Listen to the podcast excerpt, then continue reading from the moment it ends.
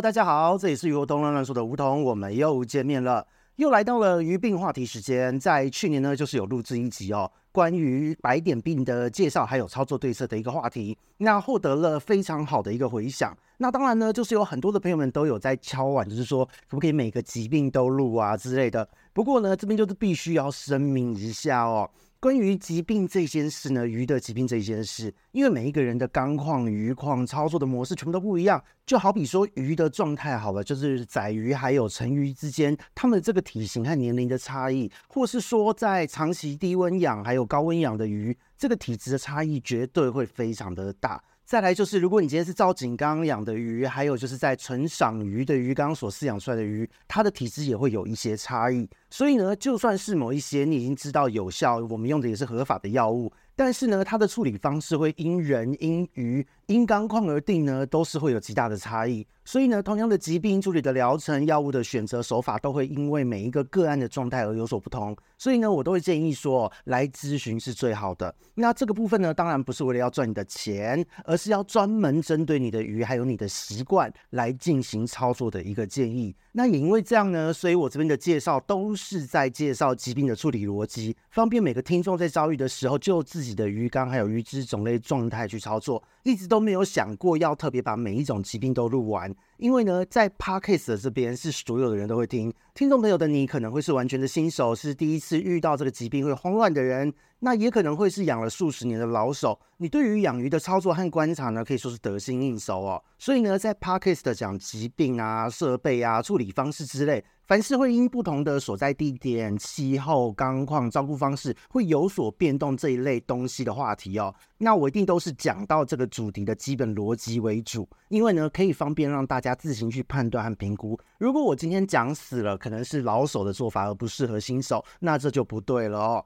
那当然，如果是付费课程的话，我们会多强调就是关键的逻辑和表征，让你知道什么时候该做什么，看到了什么状态，你该做什么样的反应。那但是呢，如果你真的就是要当下个案细致的一个判断，针对你的这个状况来讲出一个标准的做法，实际执行的方法，那还是要强调一下，麻烦来预约咨询会是最快的哦。所以呢，讲到这边，接下来就要准备来进入今天话题的主角。就是很多人呢会闻之色变的一个胡椒病了。那首先呢，以病症来看哦，这同样是属于点点系列的疾病，就是啊白点啊、梨形啊、胡椒这一类，都算是在鱼的身上会出现小点的这个疾病。那白点呢是还好处理，就是加温盐巴或是用一些常用的药物都可以很好的搞定。操作的缓冲时间也比较长。那梨形丝膜虫呢，则是初期很好搞定，但是你只要拖延到时间，或是你的鱼平常体质没有养好的话，你的这个状况就会非常的危险。那至于说胡椒病呢，它则是另外一个层次了，因为呢，胡椒病它的病程非常的快速，比起白点和梨形。那胡椒饼呢，又非常的好辨认。简单来讲，是裹上一层粉的概念。你直接看到你这条鱼呢，它很像是麻吉哦，麻薯裹上花生粉的感觉的，或是说那种吃一些糕饼啊、凉粉类的东西，上面你可能会撒一些糖粉啊、面粉，或是你今天煮咖喱用咖喱粉之类的那个状态，就是胡椒病的一个病征。那这边呢，就是也要提醒一下，如果呢你有上网 Google 就是胡椒病的图片，那因为受到内容农场文就是嗯乱套图的关系，所以呢你。会看到的图片几乎大部分都是错的，绝大部分你会看到的都都是严重的白点病或是梨形丝膜虫的感染，你可能要特别挑一下图片，请务必要认明哦，就是呢加上一层粉，裹上一层粉这样的一个病症才是真正的胡椒病，才是胡椒病本人的照片哦。那从这边的介绍，你也可以知道，就是胡椒病这一个疾病呢，它也算是内容农场错误资讯荼毒大家最严重的疾病之一。因为这个疾病呢，淡海水都有之外，呃，它很小，数量又很多，所以对于鱼质来说，它的杀伤力和刺激性可以说是这一些身上会有点点的这个疾病里面。最强，然后呢，可以让你操作缓冲的安全时间最短、容错率最低的一个疾病也不为过哦。那以我这边来咨询过的案例来说，白点和梨形其实都不少，就是会有哎，可能是预约，然后两天后再来处理都来得及。可是呢，呃，在胡椒病的部分，其实全部都是急件哦，因为呢，这个疾病真的不能拖，否则通常两到三天内就会死一整缸了。那如果说各位听众朋友，你现在没有办法辨认你的到底是哪一种疾病，你除了可以上网 Google 看看图片之外，记得哦，裹一层粉的才是胡椒本人哦。如果真的真的就是不会辨认的话，也可以把图片传到鱼活通的官方栏里面，我这边都可以及时的为您做一个答复。那让您知道说您现在到底要不要处理，还是可以预约稍等一下，都是没有问题的哦。那我们话讲回来，那胡椒病呢，到底它本人是什么样子？其实主要就是我们在讲的原虫类的寄生虫所造成哦。那原虫说的其实就是原生动物这一类的这个生物哦。而胡椒病的病原叫做卵圆鞭毛虫，所以顾名思义就可以知道它是鞭毛虫这一类的生物。那淡海水呢，其实都有近似的一个物种，生活史也差不多，但是呢，它们就是完全不同的一个种类。那淡水的呢，感染在鱼身上的时候，其实有的时候会因为它呈现褐色啊、黄色啊、土色、白色的，就有点像是胡椒粉、咖喱粉或是铁锈的那种粉屑那样的一个状态。所以胡椒病呢，在过去又被称为金粉症啊、黄锈症这一类的。那海水呢，则是在过去呢，各大社区论坛都会称它为珊瑚鱼病。那绝大部分呢，都是跟珊瑚混养，或是说在那个珊瑚入缸的时候没有检疫带进来的一个虫体所造成的感染，所以会得到这样的一个称呼。那再来呢，就是也会被称为丝绒病哦，因为它的点非常的小，会让体表的黏液大量的增生，所以呢，才有了这个称呼。那讲到这边呢，其实光从这个疾病的名称，应该大家不难想象，就是这个疾病感染之后是长什么样子。那所以呢，再次强调。请大家在找图片的时候呢，千万要会辨认，不要再被内容农场误导了。因为除了它非常好认之外呢，胡椒病的处理手法跟另外两种点点系列的病又略有不同，所以呢，如果你万一误判的话，其实会非常的危险。而这个疾病呢，它既然是寄生虫嘛，原虫类的寄生虫，我们就来详细的介绍一下它的整个生活史，一辈子是怎么样过去的。所以呢，首先当我们来讲这个虫在鱼体身上是什么样的一个状态哦。当我们今天呢，在肉眼看可以看到虫体在鱼身上寄生的时候，其实是在鱼的体表表层哦，它会用一个根状的突起，一个类似甲根这样的一个结构，它会固定在鱼的身上，它同时可以吸收鱼的这个营养。那等到发育成熟，它慢慢的这样长大之后，或是今天这个宿主死翘翘了，它的这个虫体呢就会脱离鱼体，这一个根状的突起呢会缩回来。这个时候它会变成一个包囊的状态，那这个时候就跟白点虫很像了，会开始在里面分裂复制大量的载虫。那看你的水温而定，大概一到三天的时间，它是会破裂释出到水中。那温度越高呢，出来的越快，就大概你温度高一点，可能二十六、十八、三十度，它大概一天左右就可以出来了。那如果说稍微低一点，可能你就是二十四度、二十二度，它可能就是要三天的时间才会出来。那这个载虫呢，它是具有两根鞭毛的。它和白点虫、梨形似膜虫不太一样，因为白点虫、梨形似膜虫它是属于纤毛虫，是全身都有纤毛。那这个部分也是它们分类上极大的一个差异哦。那这个虫呢，当它出来之后，因为它有鞭毛，可以很好的游动，游动能力是非常强的，所以呢，它会去寻找宿主，会主动去找宿主。那只要找到了宿主呢，它粘上去了之后，这个鞭毛它就会脱落，脱落了之后，它就会再长出这个根状的突起，就回到我们刚刚步骤一哦，就是呢，它开始吸收这个鱼的营养，开始发育长大。那至于呢，没有找到宿主的个体呢，就会在大概十五到二十四小时之内会死掉。那也是温度越高呢，会死得越快。那这边呢，它就跟白点病比较不一样了。如果是白点虫的话，如果你的温度够高，它八小时左右没有找到宿主就会死亡。可是呢，在卵圆鞭毛虫的部分，大概都可以撑到十五个小时、半天以上的时间哦。所以呢，虽然说它温度越高出来的越快，但是呢，它是更喜好高温的。那讲到这边就是一个关于生活史的介绍。但是呢，光从这个生活史来看，乍听之下好像没什么，就是真的跟白点梨形有点像，只是比较偏好高温。这听起来应该不难搞定。不过呢，我们就要理解到差别就是在于说。卵圆鞭毛虫呢，就是胡椒病，它的这个虫体非常的小，而且数量很多很多很多。所以呢，如果你碰到的时候，直接用大家俗称的一个老三宝的方式，就是升温盐巴药物去处理的话，你在疾病非常非常初期的时候还可以啦。可是呢，在比较不会判断、经验不足的饲主，如果遇到胡椒病的时候，通常都是已经身上裹一层粉，这个时候的病程都发展到了中期的阶段。这个时候，很多的事主，很多没有经验的人，这时候才会意识到，才下药处理。那这时候你还用老三宝的话，就真的是想得太单纯，too young too simple 了哦。因为呢，这个虫体它本人呢数量极大之外呢，你的鱼如果体质不好，治疗的时候密度过高，你水质呢也不是那么好，药物选不对，或是你的剂量不会抓，溶氧量不足，一个加温呢，虽然你缩短了虫体的生活史，可是又是它最偏好的温度，可能会在几小时之内呢，虫还没死，但是鱼就先被虫子给弄死了。因为这个虫呢，它是会优先攻击在它好附着的一个地方。那我们前面讲过嘛，它又很小，数量多，会游泳又会跟着水流跑，所以很多时候你如果贸然加温，虫子的量又更多的时候，它的这个鳃呀会受到极大的一个刺激，会分泌大量的粘液。鱼只就会在很短的时间内窒息而死，所以才会说这是一个容错率非常低的一个疾病哦。而且呢，我们刚刚也讲到，就是许多人都是在这个全身一层粉的时候才发现这种病了嘛。那虽然我们会说它像是撒了一层粉，可是疾病的发展它本身就是会有一个病程的一个差异，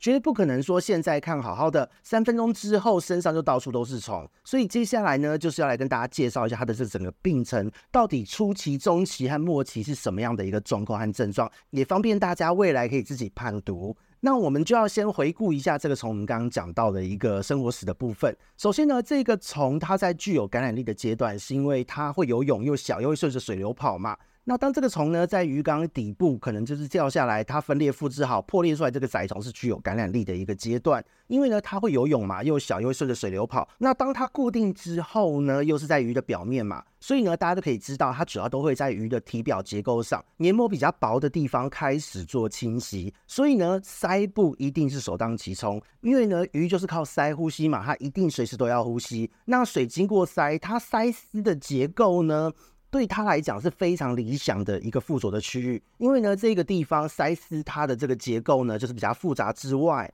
它的组织很薄，这个塞丝的结构非常薄，营养又很丰富，因为呢，就是它有大量的微血管嘛，它要交换氧气，所以呢，这边大家就可以想象一下。如果今天换成是我们人的话，就是当空气污染的时候，我们是不是会很容易鼻塞哦？因为呢，粉尘啊，空气中的粉尘、脏污什么的，都会卡在你的鼻腔黏膜，你一定会分泌一堆鼻涕，或是鼻屎可能会多一点。那有一些人呢，甚至是会过敏的。那鱼的部分呢，也是一样，因为呢，虫体它会直接戳在上面，直接造成刺激之外。它也会直接开始吸收养分，所以呢，鳃部就会分泌大量的黏液，那鱼会很明显的缺氧之外呢，虫体一多，水的溶氧量低的话，在非常短的时间就会死翘翘了。那这个部分呢，就也是我们说胡椒非常危险的一个地方。但是呢，如果你今天在感染到鳃部的时候，在初期的阶段，其实我们通常只会看到它蹭缸的行为会出现。呼吸的时候，在鳃盖后面会牵丝，然后鱼很喘，活动力会下降。坦白说，就是你会看到它出现了很紧迫的反应。毕竟呢，它感染在鳃的时候，我们直观的判断来说，真的不是那么容易看到。那但是呢，好就是好在这个虫很容易附着在第二个地方，在初期的时候，它在很短的时间，它增殖了又会卡到别的地方去。这个地方就非常的好判断了，就是呢，鱼的身上它鳞片的外缘，因为呢，鱼的鳞片外缘的部分，每一片鳞片最末端的这个部分呢，是鱼的体表相对较薄的组织哦，所以呢，不论体型大小，不论是哪一种鱼，你不管养什么，你只要发现鳞片的边边，特别可能是在鳃附近啊，或是头部之类水会优先经过的地方。这一些地方好像边缘有粉状的颗粒状的物质，像花粉粘在上面一样，你就可以直接当成是中标了。而且呢，在这个时候，因为它还算是初期的一个病程，只要你的鱼缸温度不要过高，你直接规划疗程进行处理都可以很好的痊愈。但是呢，如果你错过了这个阶段，当你的鳞片边缘出现这一个感染的时候，如果你都没有发现，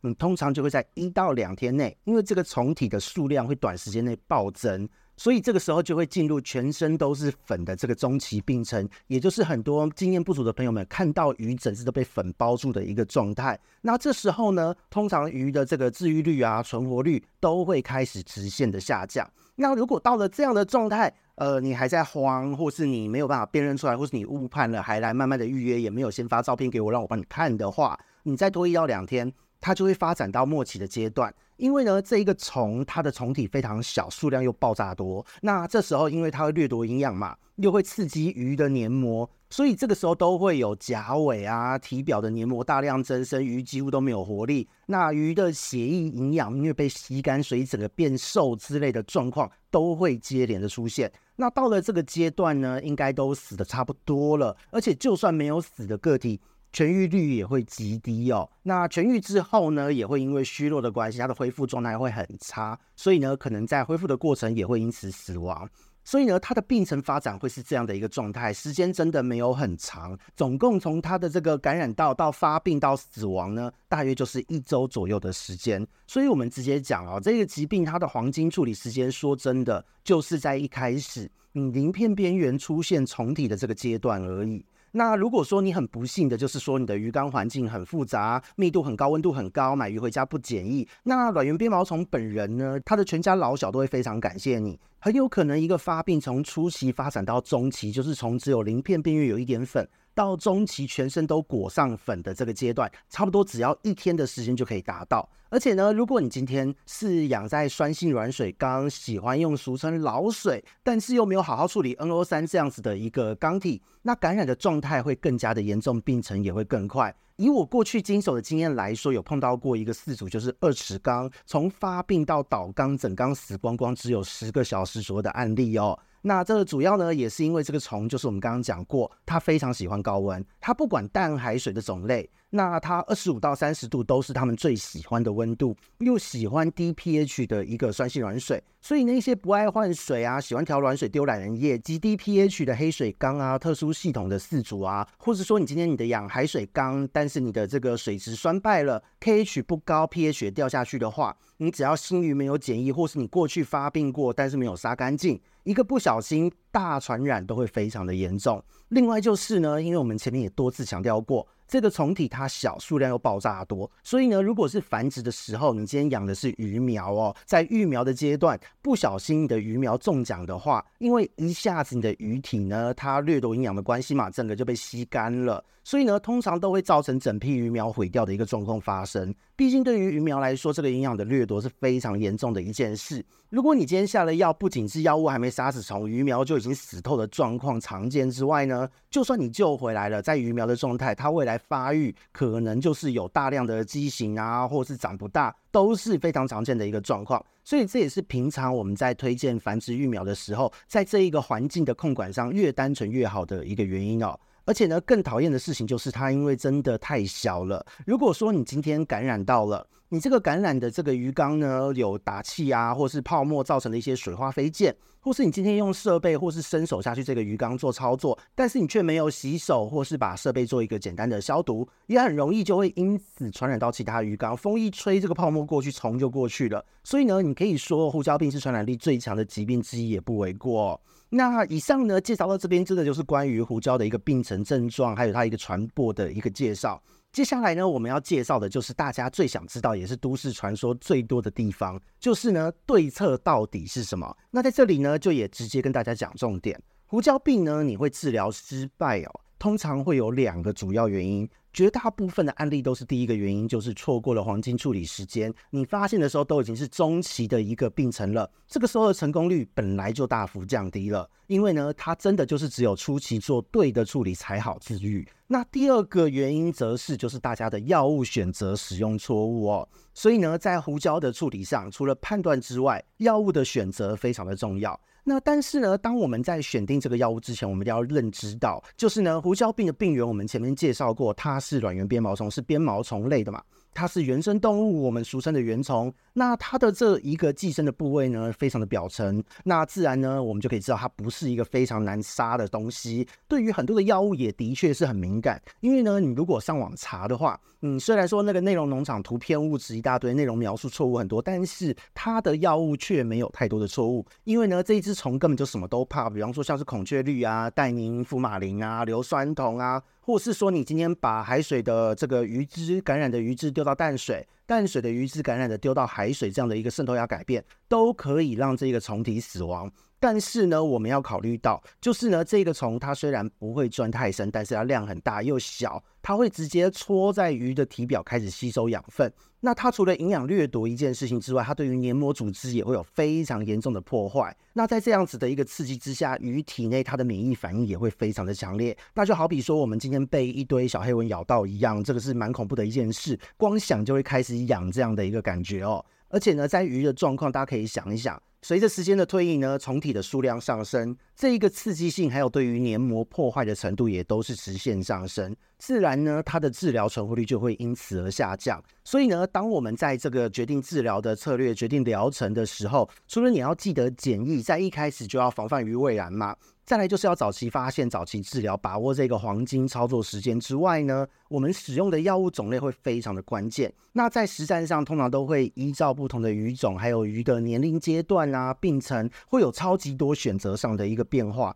那但是呢，它是有原则的。在这里呢，就是也直接分享给大家，就是常见饲养情境的不同处理原则哦。那当然一开始也是要跟大家讲，就是这个疾病处理的一个通则，因为通则先告诉你，之后我们就是针对个案再去做调整就好。那以淡海水鱼遇到了病来讲，它的通则处理原则就是，原则上呢，我们都希望你裸缸，就算你今天是主缸发病了，也希望你把鱼全部都抓到这个裸缸干净的环境中去处理，因为呢，虫体真的太小了。如果你的环境复杂，你藏着几只。到时候没有杀干净，它很容易就会生生不息。所以呢，裸缸是最好的。再来就是因为它会侵袭在鱼的鳃的部位，所以呢，你需要的是强打气，那同时也是带动水流，把黏液给带下来。那再来就是因为呢，它喜欢高温，越高温它长得越快，可能虫还没死，鱼就先被这个虫体给刺激死了，因为量太大了。所以呢，温度千万不要过高。二十四度左右就可以了，除非你是在非常非常初期的时候，你可以用到二十六度哦，这是可以的。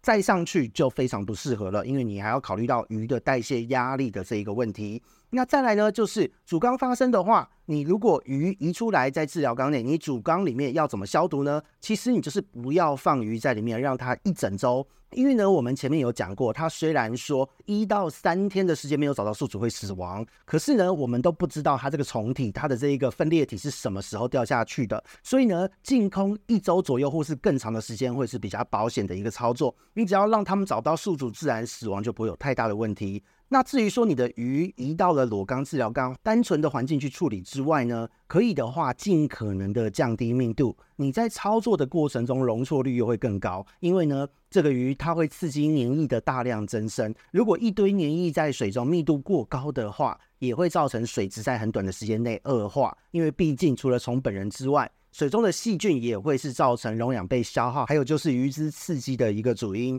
那至于说我们在杀死这个虫本人所采用的策略呢，基本上我们建议都是使用长时间低浓度，就是一般我们在饲养观赏都常见的药浴策略。因为呢，如果你用短时间高浓度的方式去做处理，那可能今天你温和一点，不论你是把海水鱼丢淡水哦，所谓的淡水浴，或是淡水鱼丢到海水去做盐水浴，一定会有残留，绝对杀不干净。被泡下来的会死掉，但是呢，一定会有残留，因为呢，在鳞片边缘或是鳃丝，呃，呃一定会有大量的黏液。那虫子真的是小到不行，所以呢，它会被这些黏液覆盖住，短时间根本不会被弄死。所以呢，如果你是采用渗透压调整的方式来做这个胡椒病的治疗，那你只能做到稀释，除非你今天操作的时间够长，外加就是你的饲养密度很低，才可以只用盐巴做到治愈的一个程度，否则都是拿来稀释虫体的数量，而不是拿来治疗它哦。除非你在这一个短时间高浓度的这一个药浴之中呢，你是用激烈一点的手段，使用比较高杀伤力的一个药物。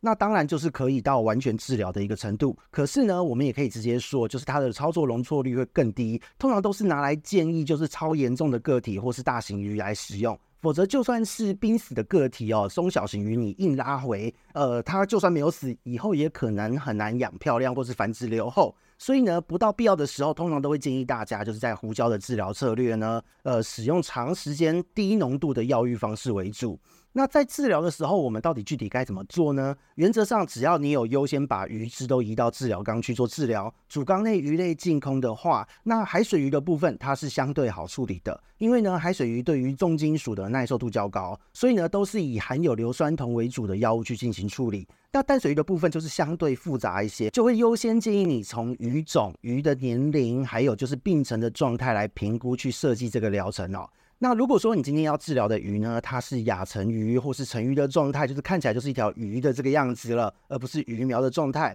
那这时候呢，你发现疾病的时候是在初期，通常都会建议使用含有孔雀绿成分或是硫酸铜成分的药物。按照这个药物的包装疗程操作，那你只要是在一个治疗缸干净的环境、单纯的环境，它很容易就可以杀死这个虫体。你只要搭配强打气，还有千分之三左右的盐巴，都可以很好去解决这个虫。那到了中期的病症才发现的时候呢，就是呢会建议你用含有硫酸铜成分的为主。会比孔雀绿的效果快很多。那当然呢，就是一样搭配强打气，还有千分之三浓度的盐巴，也都还能解决。可是呢，要更注意的就是，因为呢，有很多的药物，它的包装上都会建议你说，可能就是哎加一天，然后呢过几天再加第二次，或是再换水之类的。但是呢，只要胡椒病到了中期的阶段，你今天一定就是要每天换水、补药、补盐，而且呢，你在换水的时候还要记得就是擦洗一下你的缸壁，还有缸底。把鱼只脱落下来的黏膜还有死掉的虫体处理掉，否则的话呢，水质真的很容易会恶化。因为呢，虫体相对多，这个时候你药物下去脱落的东西自然也会很多。所以呢，到了中期的时候，治疗缸的一个水质的控管，靠换水来维持的这个动作要做得更加的勤快。这也是我们讲它操作上面比较吃观察的一个原因。那接下来呢，如果到了就是很严重的一个末期的症状，或是你今天养的是大型鱼，你除了选择硫酸铜之外，也可以考虑就是使用福马林啊，或是过锰酸钾之类比较强的一个药物。那对于一个比较末期的鱼，为什么会这么建议呢？因为呢，这时候你也只能死马当活马医了啦，先救命，后面再尽可能的帮它代谢补给，看它能不能回得来。那另外一个呢，大型鱼则是因为它本身很耐，所以呢，可以下稍微重手一点。这个部分呢，是不同阶段的一个药物选择的原则。那这里呢，就是要特别注意到，以鱼种来讲呢，古代鱼哦，就是比方说龙鱼这一类，你绝对是需要减半剂量来处理，因为他们对于这一些药物比较敏感，所以呢，温度自然也要更低一点，可能就是二十二到二十四度之间来做处理。因为呢，你要来争取这个药物作用的时间之外呢，再来就是也要降低毒素在体内造成的一个伤害。那再来呢，就是治疗完成之后，请务必要记得，在食物的搭配上，除了选择好消化吸收的食物之外，请务必要额外补充维生素 C 给鱼吃，把硫酸铜对于肝脏的伤害减到最低哦。那至于说光照方面，因为这个部分是蛮多的一个呃鱼友们会问的，可以说是关于软圆鞭毛虫的都市传说。那原则上呢，你其实只要维持正常的光周期，让鱼稳定的程度就好，不用太过在意是不是要全程关灯。比起说从本人对于光的敏感度，你反而更应该要注意是不是使用的药物会光解。比方说，你使用的可能是染剂类的药物，就会比较担心光照。那所以呢，如果你今天真的是使用到了像是孔雀绿这类的药物，不妨呢，你在治疗的过程就是关掉你的鱼缸灯，用室内的日光灯就可以。光线对于软圆鞭毛虫本人来说，它真的不是重点，它真的不太在意这个东西。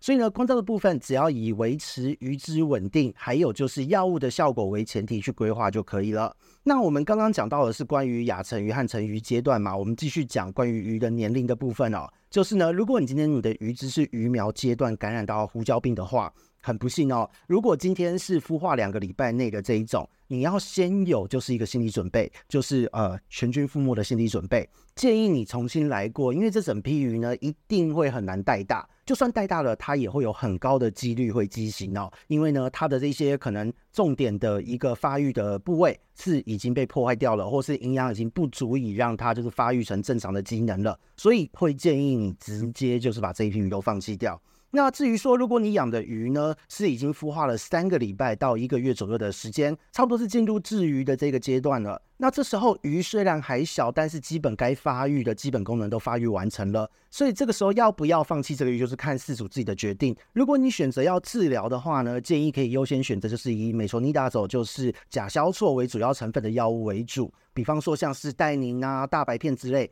克原虫之类的药物都是可以选择的一个药物。那但是呢，在处理的时候要注意，你要使用稍高一点的浓度哦，同时还要能够搭配千分之二到三的这个盐巴浓度来处理。因为毕竟它的病原虫它的量非常大，如果你的浓度过低，可能会导致疗程过长，这个时候虫体就还是会对于鱼苗造成非常强烈的一个伤害，所以呢，一定要记得浓度要稍微高一点。那为什么这个时候会不建议选择，就是像我们前面成鱼啊、亚成鱼这时候会用的这个孔雀绿和硫酸铜呢？其实呢，这也是因为这一些药物它的残留性会非常的高，甚至呢它会阻碍发育。所以呢，如果你今天到了稚鱼阶段，就是鱼还没有长大的阶段，代谢功能不够好，你就使用这样的药物的话，它很容易就会影响到鱼只的这个肝肾脾脏这一些和营养代谢成长相关的一个机能，那你的鱼就同样也会发生就是很难带大或是产生畸形这样的一个问题。所以呢，亚成鱼和成鱼你可以下手稍重，但是呢，鱼苗阶段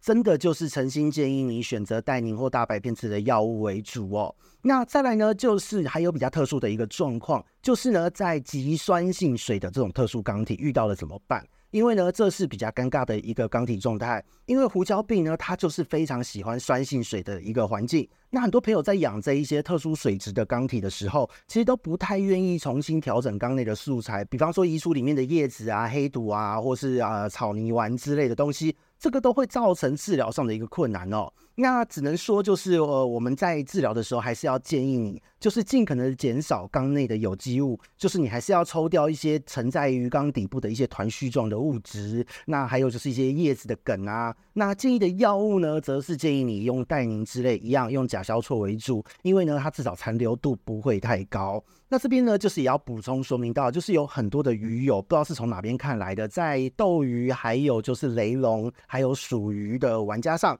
都会一直说，哎，长胡椒要用维生素水，直接把维生素加入水中，或是说要加入懒人水，丢入懒人液，再用黑水，或是说用连翘，或是其他奇怪的中草药之类。哎，这边坦白跟大家说，就是这些东西对于胡椒病来说是不好啊，没有用的，反而会更加的严重。因为这些东西你加下去，刚刚好就会让环境变成胡椒病的这个卵圆鞭毛虫它喜欢的一个环境，你反而会加速病情的一个发展。那不然的话，就是你可能加入过多的东西，让杂菌滋生，让水质变差，鱼质紧迫，结果几小时之内呢，鱼就被你弄死了。所以呢，这边就要提醒大家哦，这种乱加东西的大可不必。你只要能够判断出现在得到的病是胡椒病，你要做的动作绝对就会是让环境单纯化。那你的主缸呢，就是要提高硬度和 pH，千万不要反其道而行。如果你今天是特殊水质、特殊系统的缸体内，一定要更加的谨慎。如果呢，你真的今天就是没有办法改善环境的话，你要抢时间，